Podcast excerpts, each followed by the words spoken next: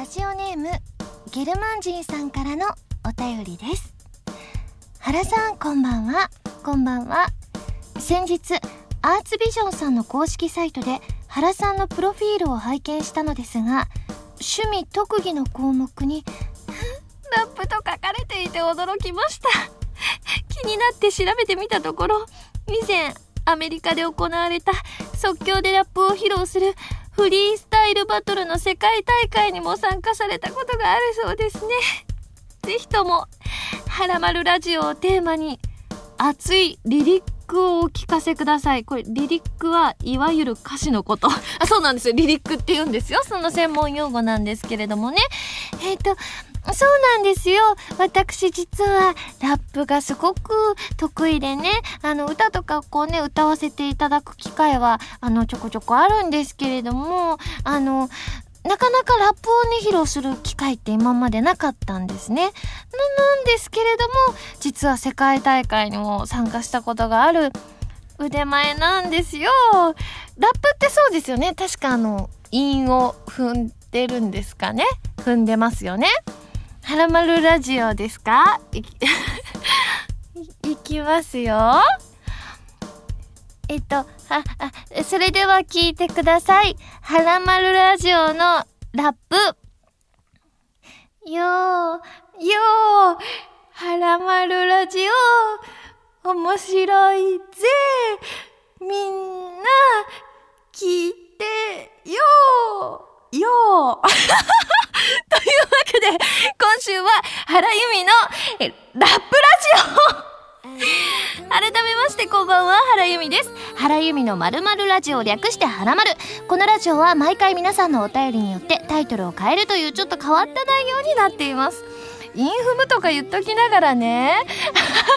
全然インフンでなかったんですがちゃんとねあの公式ホームページを今確認しましたところですね。趣味特技はカラオケイラスト水泳バドミントン書道となっておりますのであのラップ入っておりませんので皆様あのご注意くださいませ。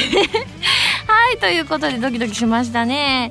はい今日はですねあのー、アニメイト横浜店さんでのインテンションの発売イベント当日ですね。あのね、まあ、歌のイベントなんですけれども、ちょっと今回ね、衣装、わかんないんですけれども、ちょっと衣装をね、ちょっと雰囲気変えようかな、なんていうふうに思っているので、あの、来られる方はぜひお楽しみに、ということでメールを紹介しますね。こちら、ハンドルネーム、なつみ P さんです。ありがとうございます。ハラミー、こんばんは、こんばんは。先日のハラミーのブログで水着の話題が出ていましたが私も今新しい水着を買うかどうかで迷っています。今年はもう3回海に行ったのですがどれも前買った水着で行きました。しかし周りの人たちを見ても流行のものに見える水着ばかりで流行りに乗り切れていないのかなと思ったりもしました。えー、ハラミーは水着を選ぶ際値段やデザインなどどれを重視してますか？またハラミーが好きな水着のデザインや色はどのようなものですか？水着選びは難しいですよね。ということでいただきましてカイトさんにもあのどのような水着を選んだんですか？っていう風にメールでいただいていてそうなんです。先日ブログでね書かせていただいてまだ買ってはいないんですけれども私そうですね値段もまあまあまあ重視するっちゃするんですけれどもそれよりはデザインの方が重視しますかね。やっぱりこう隠したいポイントとかってあったりするじゃないですか。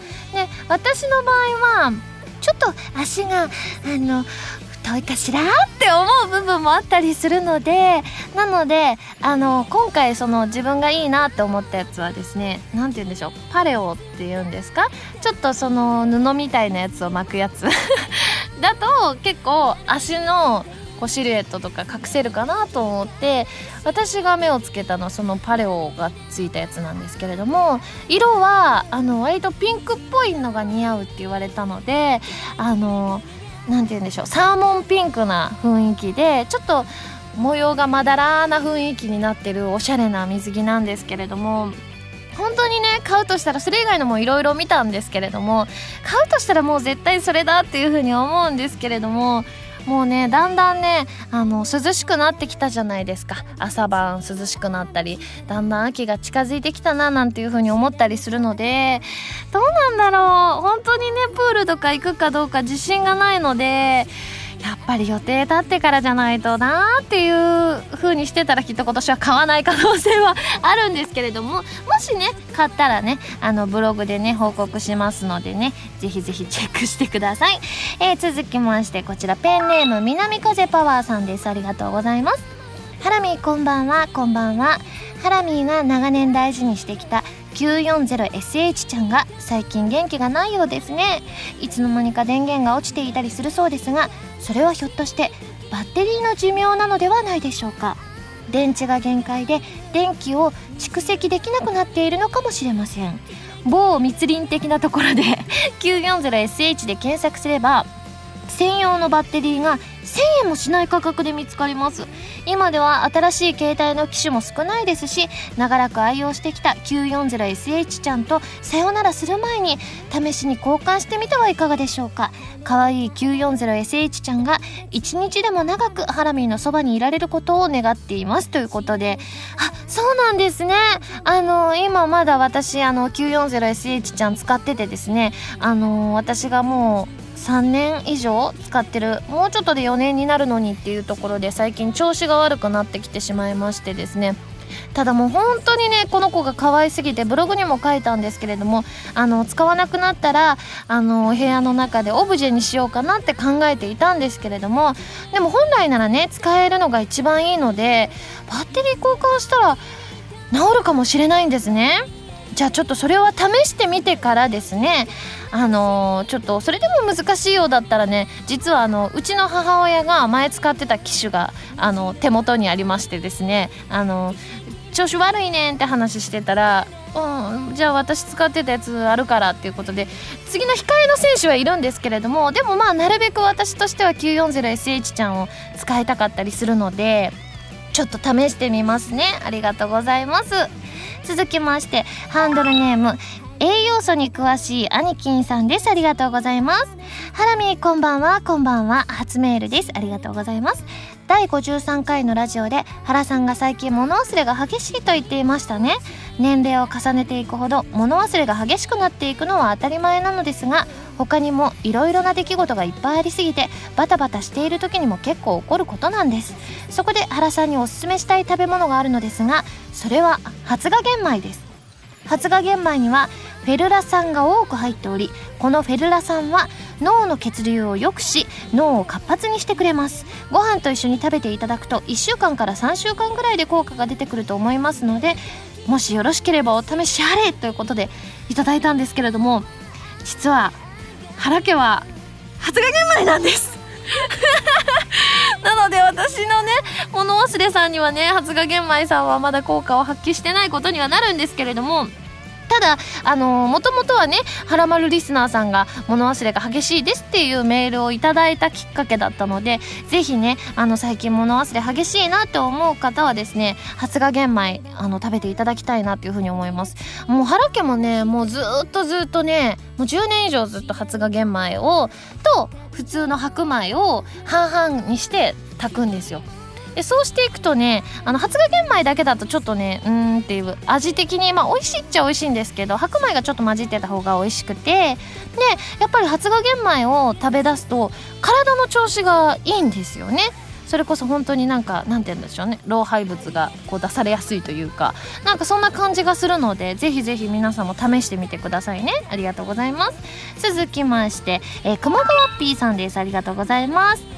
ハラミこんばんは。こんばんは。僕は今夏休み真っ最中なのですが生活リズムがめちゃくちゃに狂ってしまっています。昼前に起きて朝に寝るという感じの生活がここ毎日続いてしまっていてもう9月に入るのでそろそろリズムを直したいところ。ハラミは学生の頃夏休み等の長期休暇の時生活リズムはやはり狂っていましたか？もし狂っていたらどのようにして直していましたか？よろしければ教えてください。ということなんですけれども私はねあの夏休みの時もね生活リズム狂わないんですよあのねうちあの原家がみんな寝るのが早いんですよお父さんとお母さんがもう夜の11時前ぐらいには寝ちゃうって感じで消灯するんですようちの家が。でなんか自分の部屋に行ったりしてあのー、こう漫画とか寝れないから漫画とか読んでたりするとあのートイレとかに行く父親母親特に母親なんですけれどもそのうちの部屋の前に来ていつまで起きてんねんって言われるので、はーいみたいになって、あの、慌てて電気消して、あの、うち、あの、自分の部屋で寝ずに、あの、父親、母親の部屋で一緒に寝てるので、あ、あの、大阪帰った時はね。なので、あの、実家にいるとね、すごく生活リズムが良いんですよ。日付変わる前に寝たりしますしね。なので熊川ピーさんがどうだろう状況が違ったらあれなのかもしれませんけどもしご家族と、あのー、住んでらっしゃってあのご家族が寝るの早かったらそのご家族が寝るタイミングでこう寝てみようって心がけるとかあとはそうですね。もう時間になったら消灯しちゃうのがいいんじゃないですかね。もう何もできないように真っ暗にしちゃうとかね。ぜひぜひねもうちょっとで夏休み明けちゃうと思いますのでぜひ生活リズムを正していただけたらなというふうに思います。では最後こちらハンドルネームリアス式海岸さんです。ありがとうございます。ハラミこんにちは。こんにちは。この度はハラミーに伝えたいことがありましてメールをさせていただきました。それはある日のことです。晩ご飯で納豆を食べようかなというようなことをツイッターでつぶやきました。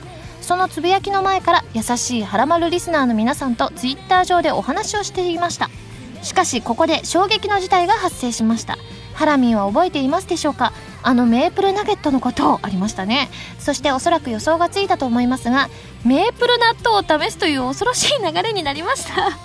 さすがはハラマルリスナー。無茶ぶりは大の得意のようで僕が試す流れに。しかしクックパッドにもメープル納豆トーストというものが存在するらしく意を決して食べてみました。すると予想よりかなり美味しくメープルとタレが合わさって甘じょっぱい感じでお互いの邪魔をせず最悪の事態にはなりませんでした。しかし甘みがあるので白米とはあまり合わないかと思われます。クックパッド通りにトーストにすべきかなと決して無理強いはしませんが一度食べてみてはどうでしょう。1年間ユミシュランでいろいろなレポートをしてきたハラミーならば僕なんかよりも素晴らしい感想を聞かせてくれるはず。ではでは試していただければ幸いですといただいたんですけれども、しかも PS 試す時は必ずタレとメープルの両方を入れてください。タレよりメープルの量をちょっとだけ多めに入れるといいと思います。ということで。でもクックパッドに書いてあるっていうことはメープル納豆トーストってやつは美味しいんでしょうね。じゃないとなかなかクックパッドにね載せられなかったりすると思うのであでもどうなんでしょうね。私あの納豆は割と普通に食べる人なのでちょっとなんか怖いなって思ったりするんですよね。だからこれはやはりねあのこうド M って最近おっしゃるはらまるリスナーさんも多いかと思いますのでね自分はド M かもしれないなって思う方はですね是非試していただいてあのすごい美味しいよってなったらその時は私も試そうかなって思います。なんかこれ前デジャブでしょうか。はいということでですね。あクレポあ今ねクックパッド見てるんですけど作レポゼロになってるから誰も作ってない。ちょっとちょっと不穏な空気が流れていますけれどもまあぜひぜひあのお試しいただける方は試していただければなというふうに思います。皆さんメールありがとうございます。それでは最初のコーナーに行きますよ。でもその前に CM です。どうぞ。原由実のサードシングル「インテンション」が好評発売中です。今回は全3曲入りのシングル。表題曲のインテンションは小説「オーバーロード4リザードマンの勇者たち同梱」のドラマ CD 主題歌カップリング曲には PS3&XBOX360 ソフト「ファントムブレーカーエクストラ」オープニングテーマ「ブルームーン」とさらにもう1曲新規録り下ろし楽曲も収録。DVD 付き版にはインテンションのミュージッククリップも収録しているのでぜひチェックしてくださいね。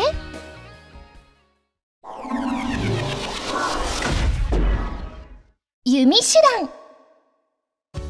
このコーナーは全国各地の名産などを私原由美が実際に食べて皆さんに広めていくコーナーです。今回も名産を頂いて最大で星3つまでで採点させていただきたいと思います。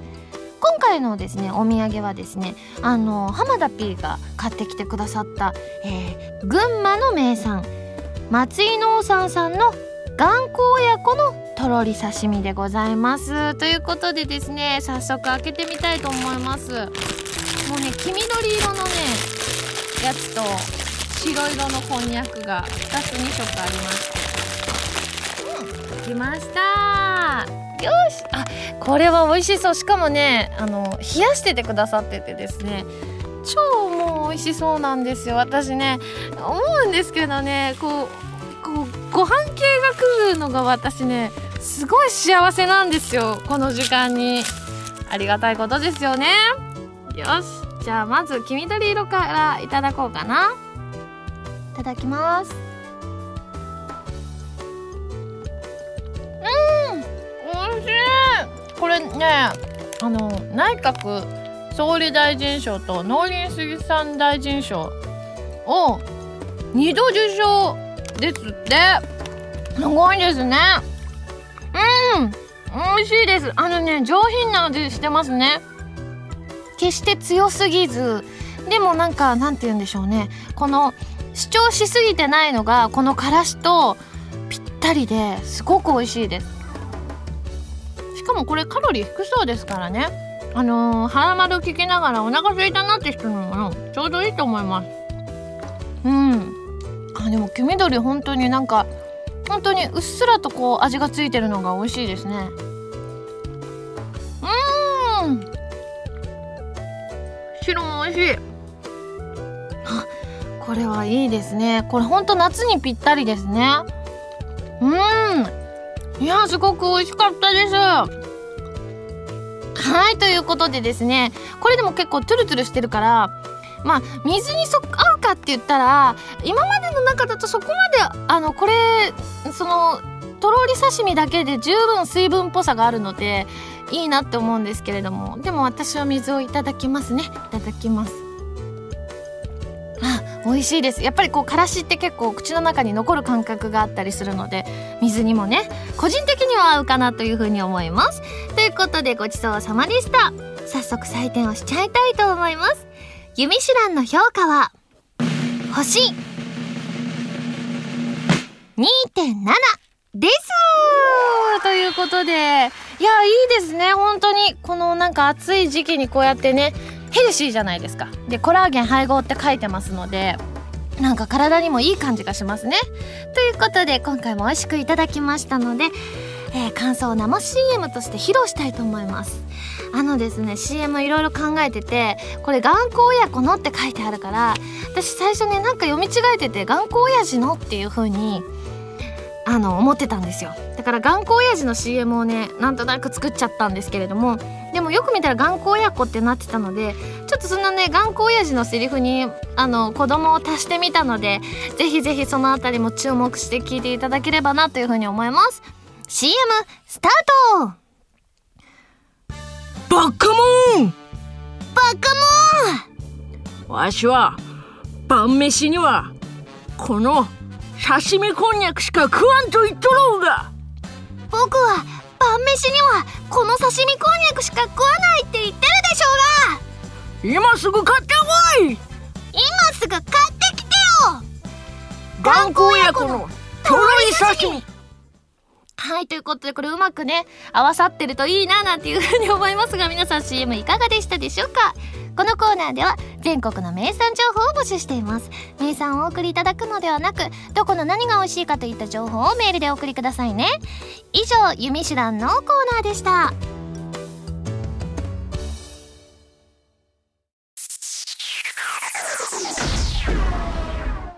レッツ弾き語りストこのコーナーは私がギターのコードなどを覚えて立派な弾き語りができる人、その名も弾き語りストを目指すコーナーです。今回もカズーさんこと山口和也さんの教則本、一番わかりやすい入門書、エレキギター入門と、ボスさんからお借りしたアンプ、E バンド JS10 を使って練習していきたいと思います。前回からですね、このコーナーでは溢れる思いの弾き語りに挑戦しているんですけれども、あのちょうど前回はですねあの頭サビの部分をあの、全部というかあの歌がある部分は弾かせていただいたんですけれどもその時ねストラックの時パターンがですねあの、こう普通にジャンジャンジャンジャンって弾いてましたよね。よりはもうちょっとこう違うストロークのパターンでその部分を挑戦してみようという話になりまして私の大の苦手なあのこうねちょっと違うねストロークってすごい苦手なんです。今回挑戦するのがこうなんですけれども。ってやつですね。ただこれは基本形なんですけれどもやっぱりこう歌に合わせてね多少変化する部分もあったりするとは思うんですけれども、えー、今回ですねちょっとねあのー、ちょっとドキドキしてるんですけれども。今のストロークのパターンを基本にして弾き語っていきたいと思います。じゃあまずその歌を歌わずにコード進行だけでその頭サビの部分いってみましょうかね。いきますよ。歌を歌わなかったら結構できるんですけどいきますよ。あ変な音してもう一回いきますね。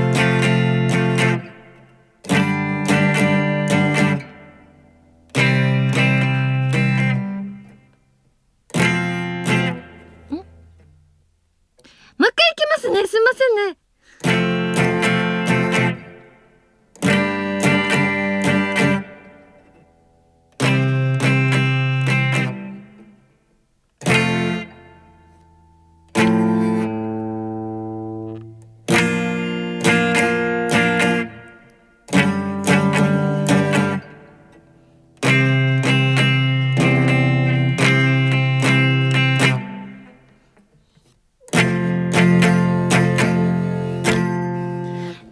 ことでですね、ちょっとね、いきなりやっぱりね、こうストロークが変わると、雑音混じりになってしまってですね、ドキドキするんですが、これにね、歌を重ねると思ったらもっとね、アップアップになると思うんですけれどもね、いつか皆さんの前で披露したいななんていうふうに思っているので、ちょっとここを頑張りたいと思います。では、えー、溢れる思いの、えー、弾き語り、いきますありがとう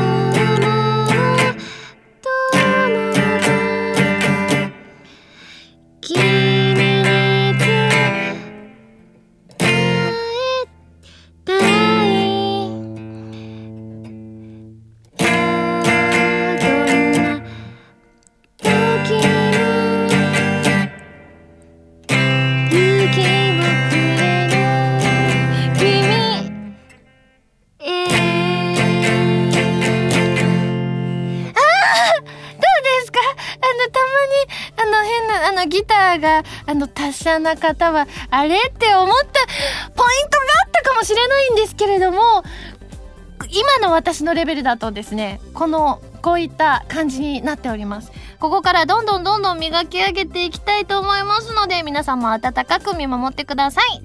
以上、レッツ弾き語りストのコーナーでした。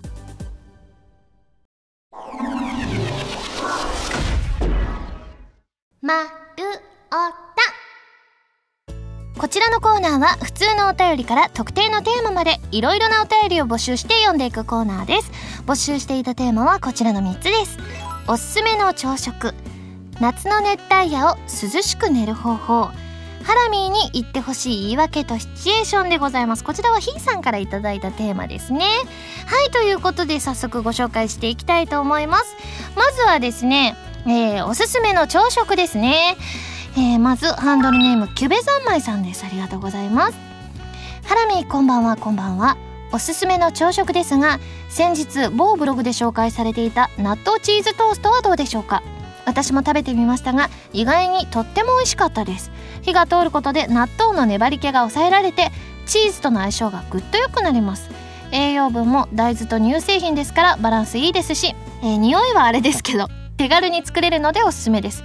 パンは厚めの方が美味しいのでハラミが好きな4枚切りの出番ですね。ということでいただきまして。結構ねこの納豆チーズトーストって書いてらっしゃる方が多くてあとゲルマンジンさんとユズンさんも書いてらっしゃいましたね。どうなんだろう。私納豆ねさっきも言ったんですけれども普通に食べることが多いのででもチーズは好きだったりしますし皆さんねあの美味しかったって書いてらっしゃるのでちょっとこれ試してみたいですね。続きまして。ハンドルネームてゆてゆさんです。ありがとうございます。ハラミこんばんはこんばんは。おすすめの朝食ということなのですが私は朝はパン派なため食パンにケチャップを塗りその上にチーズをのせピザ風にして食べることが多いのですが毎日この食べ方だと飽きてしまうためいろいろとバリエーションを増やしています。例えばパンにマーガリンを塗り砂糖をかけて食べることもあれば逆に塩をかけて食べることもあります。すごいですね。最近ではバターを塗って焼き海苔をかけて食べる海苔トーストなんかもおすすめです。どれも手軽にできるので気になるのがあったら試してみてくださいということで。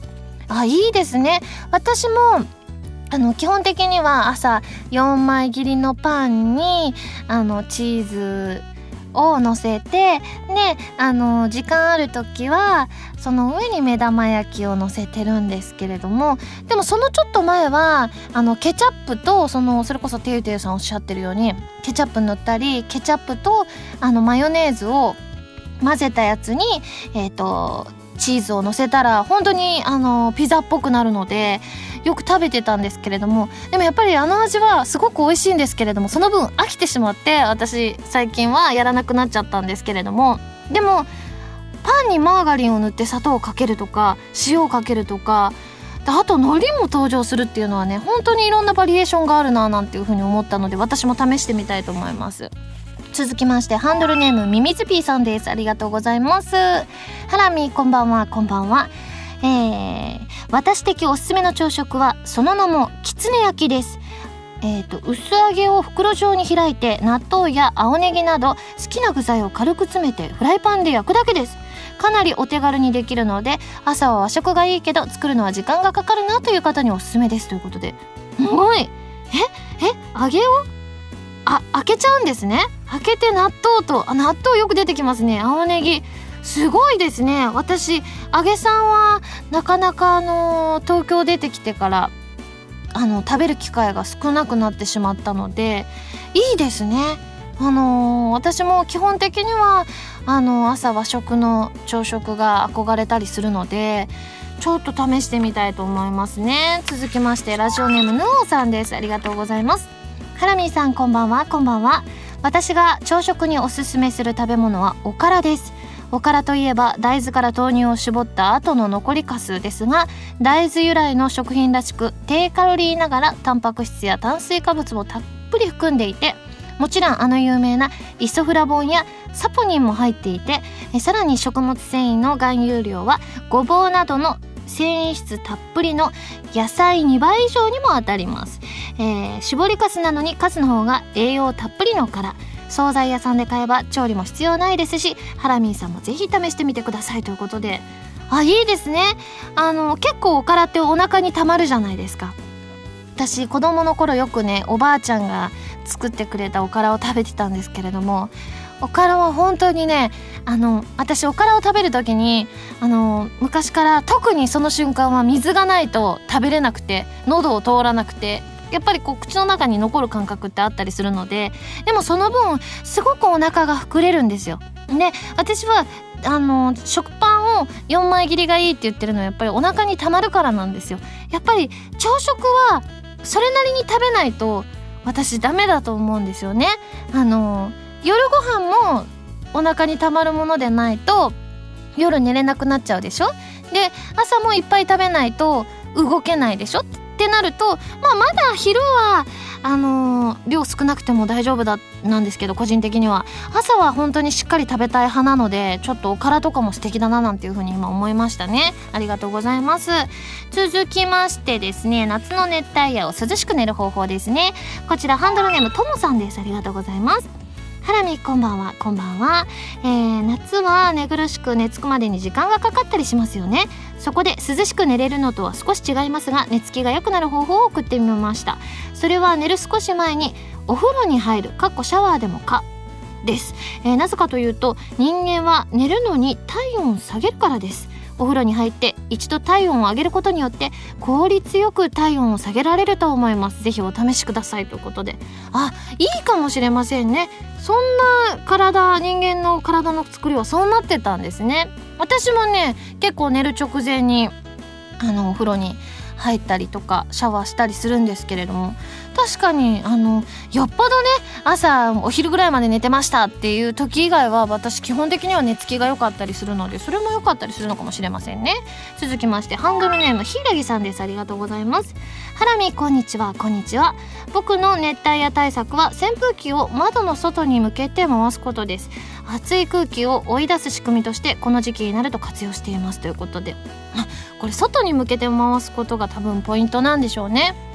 私子供の頃からあの扇風機をあのずっとかけたまま体に当たった状態で朝まで過ごすと死ぬっていう風に母親に教えられてたのでだから絶対に何が何でもあの死にたくないのでこう回したり自分に当てないようにはしてたんですけれども確かに外に向けると本当にこうどっかの壁に当たってあの涼しい風が来たりするんですかね。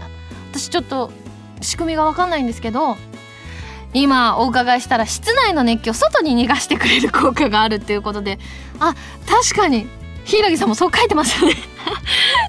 でもね扇風機って書いてらっしゃる方結構いらっしゃってノラルさんとかは扇風機に保冷剤をつけてそしたら冷風が来るんですって。それもすごい賢いなっていうふうに思いますしあとあのハンドルネームゆきてさんはあの濡れタオルで自分の体をちょっと濡らした状態で扇風機をかけるとあのちょっと普段扇風機ちょっと熱い空気が来るなって時もすごく涼しく感じたりするそうなんですよ。皆さんもぜひ試してみてくださいね。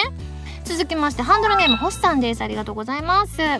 ハラミこんばんは。こんばんは、えー、今回のテーマの涼しく寝る方法ですが簡単です。裸で寝ましょう。冗談のように思われるかもしれませんが実際に裸で眠ると快適な睡眠ができるんです。肌が直接空気に触れるのでもちろんいつもよりも涼しいですし体を締め付けるものもなくなって疲れも取れやすくなりますよ。ぜひ恥ずかしがらずに一度この開放感を味わってみてくださいということでじゃあ星さんはもしかして全裸で寝てらっしゃるのかしらね？あーでもどうなんでしょう。結構この裸であの家の中過ごしてますっていうなんかこうテレビ番組でおっしゃってる芸能人の方いたりして体にいいんですかね？どうなんでしょう？私的にはまあ実家の時はねあの父親とかがいるのでお父さんとか恥ずかしいってなるかもしれないのでできなかったんですけどまあ一度試してみるのはいいかななんていうふうに思うんですけれどもなんとその反対意見もありましてですね。ハンドルネームロゼピーさんです。ありがとうございます。ハラミこんばんはこんばんは。えー、夏の熱帯夜を快適に寝る方法ですがそれはパジャマを着て寝ることです。当たり前なんて言われそうですが実はパジャマを着て寝ることに秘密が隠されています。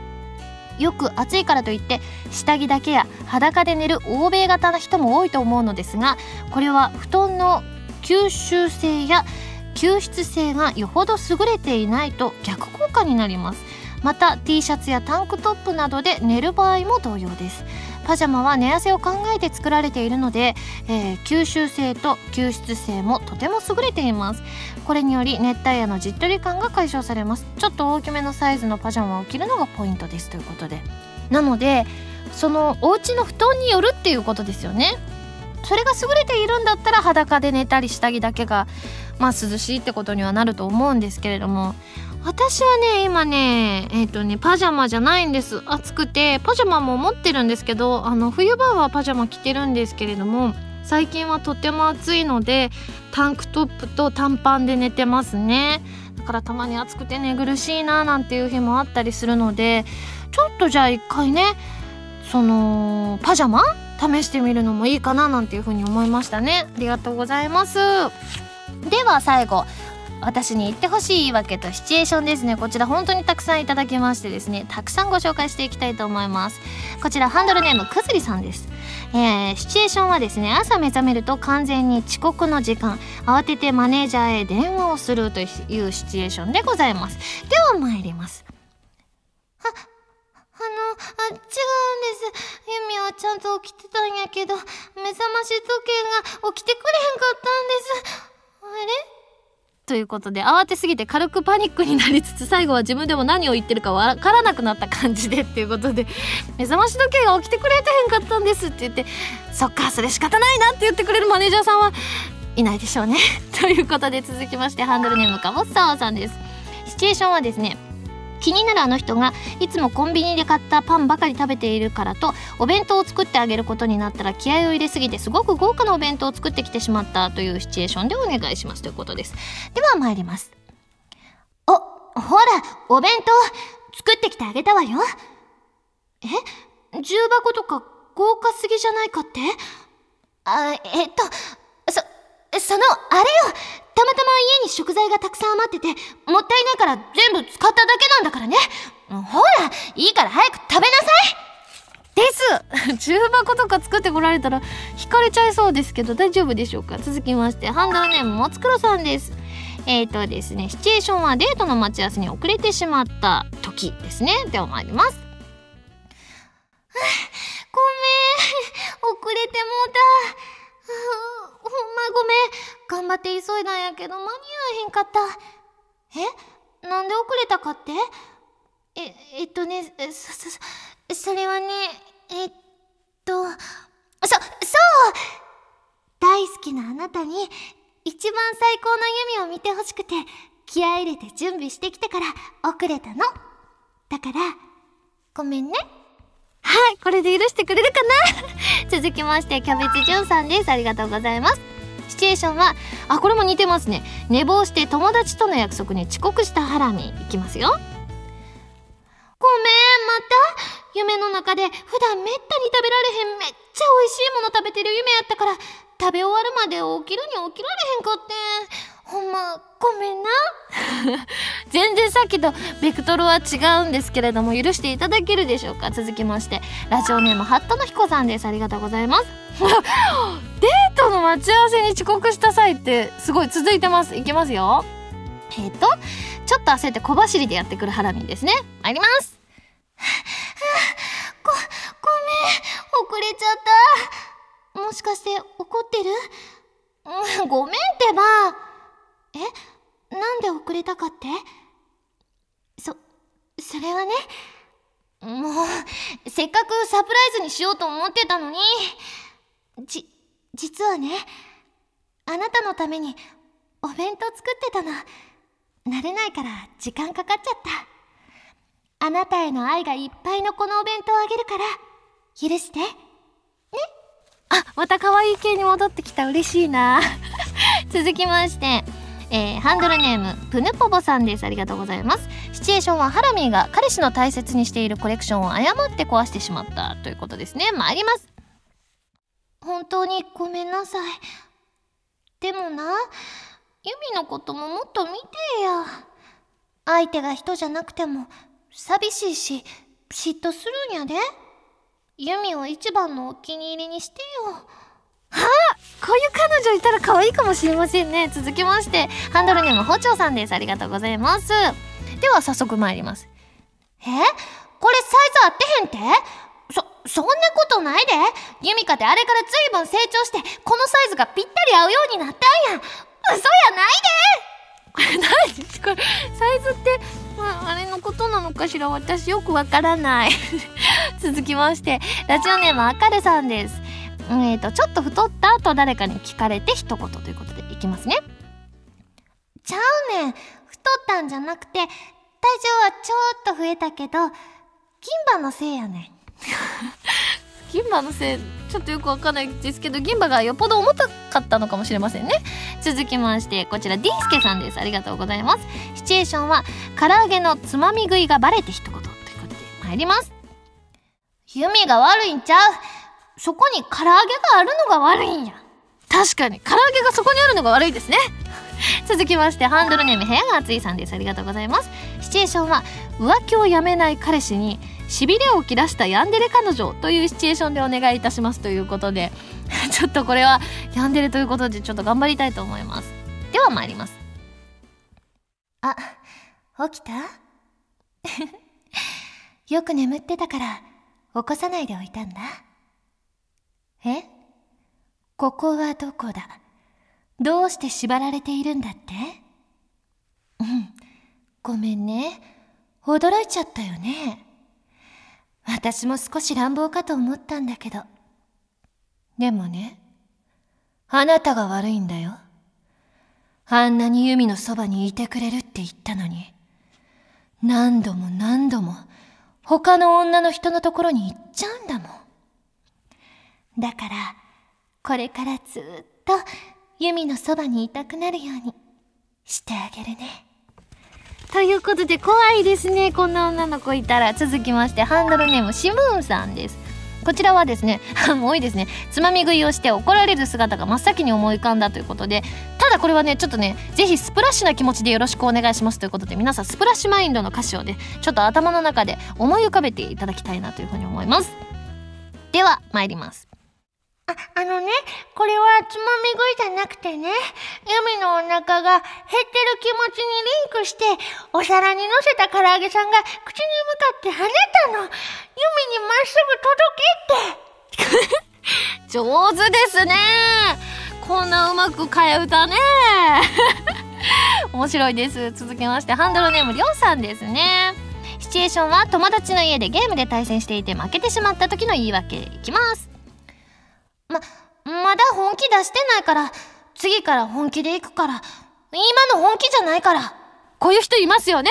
私も昔よく言ってました 続きまして、ハンドルネーム深爪ゴリラさんです。ありがとうございます。あ、待ち合わせ遅刻系多いですね。またしても待ち合わせに遅刻してきた私という設定でございます。では参ります。ごめん、お待たせ。ごめんごめん。自転車に乗るの遅れちゃってさ。あれ？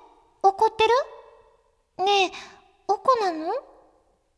もう、許してにゃ こんなのなんか逆に怒られそうだけど大丈夫かな？続きましてハンドルネームビメーダーさんです。ありがとうございます。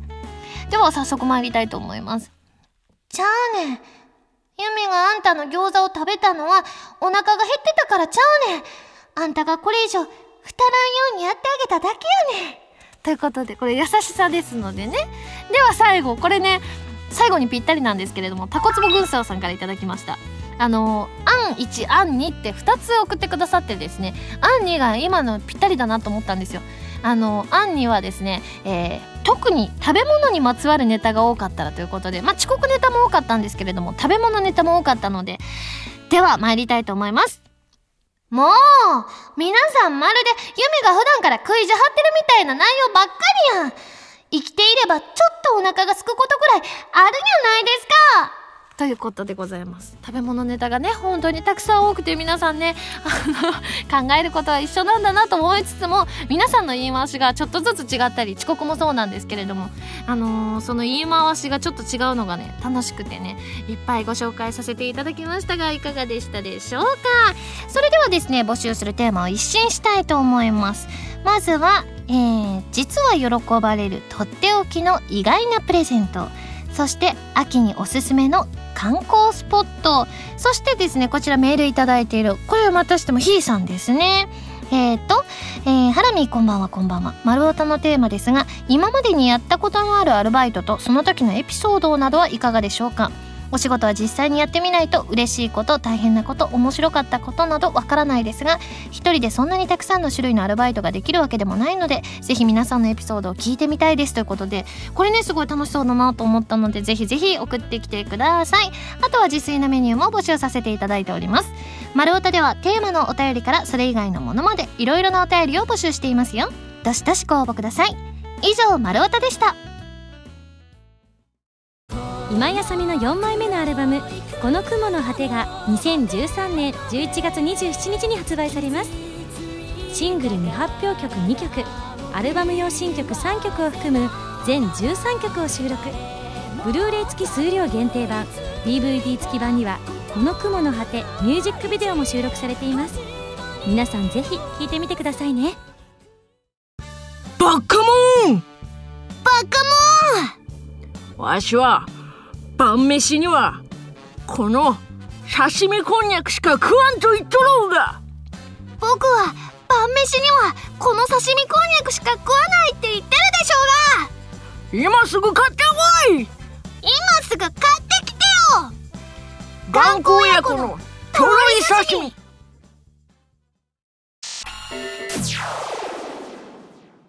ピックアップファミ通ニュースこのコーナーは「はらまる」を配信しているファミツー .com に掲載されたニュースを私原由美がお届けするコーナーです。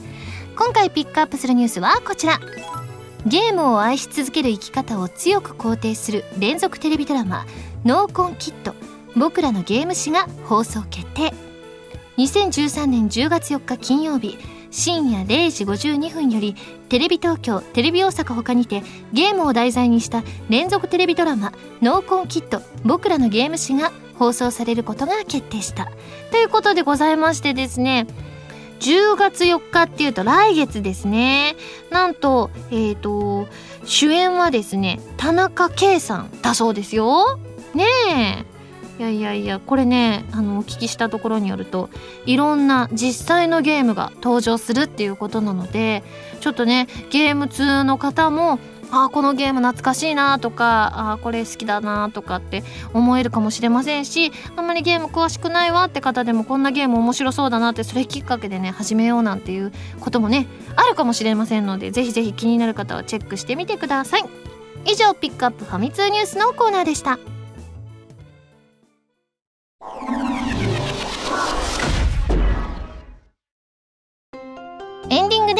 それではここでお知らせです。私のサードシングル「インテンション」が発売されました。通常版のほかミュージックビデオを収録した DVD 付きもあります。番組では皆さんからのメールを募集しています。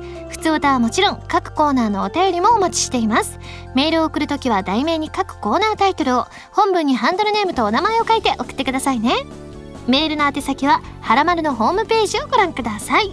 次回の配信は2013年9月14日土曜日になります。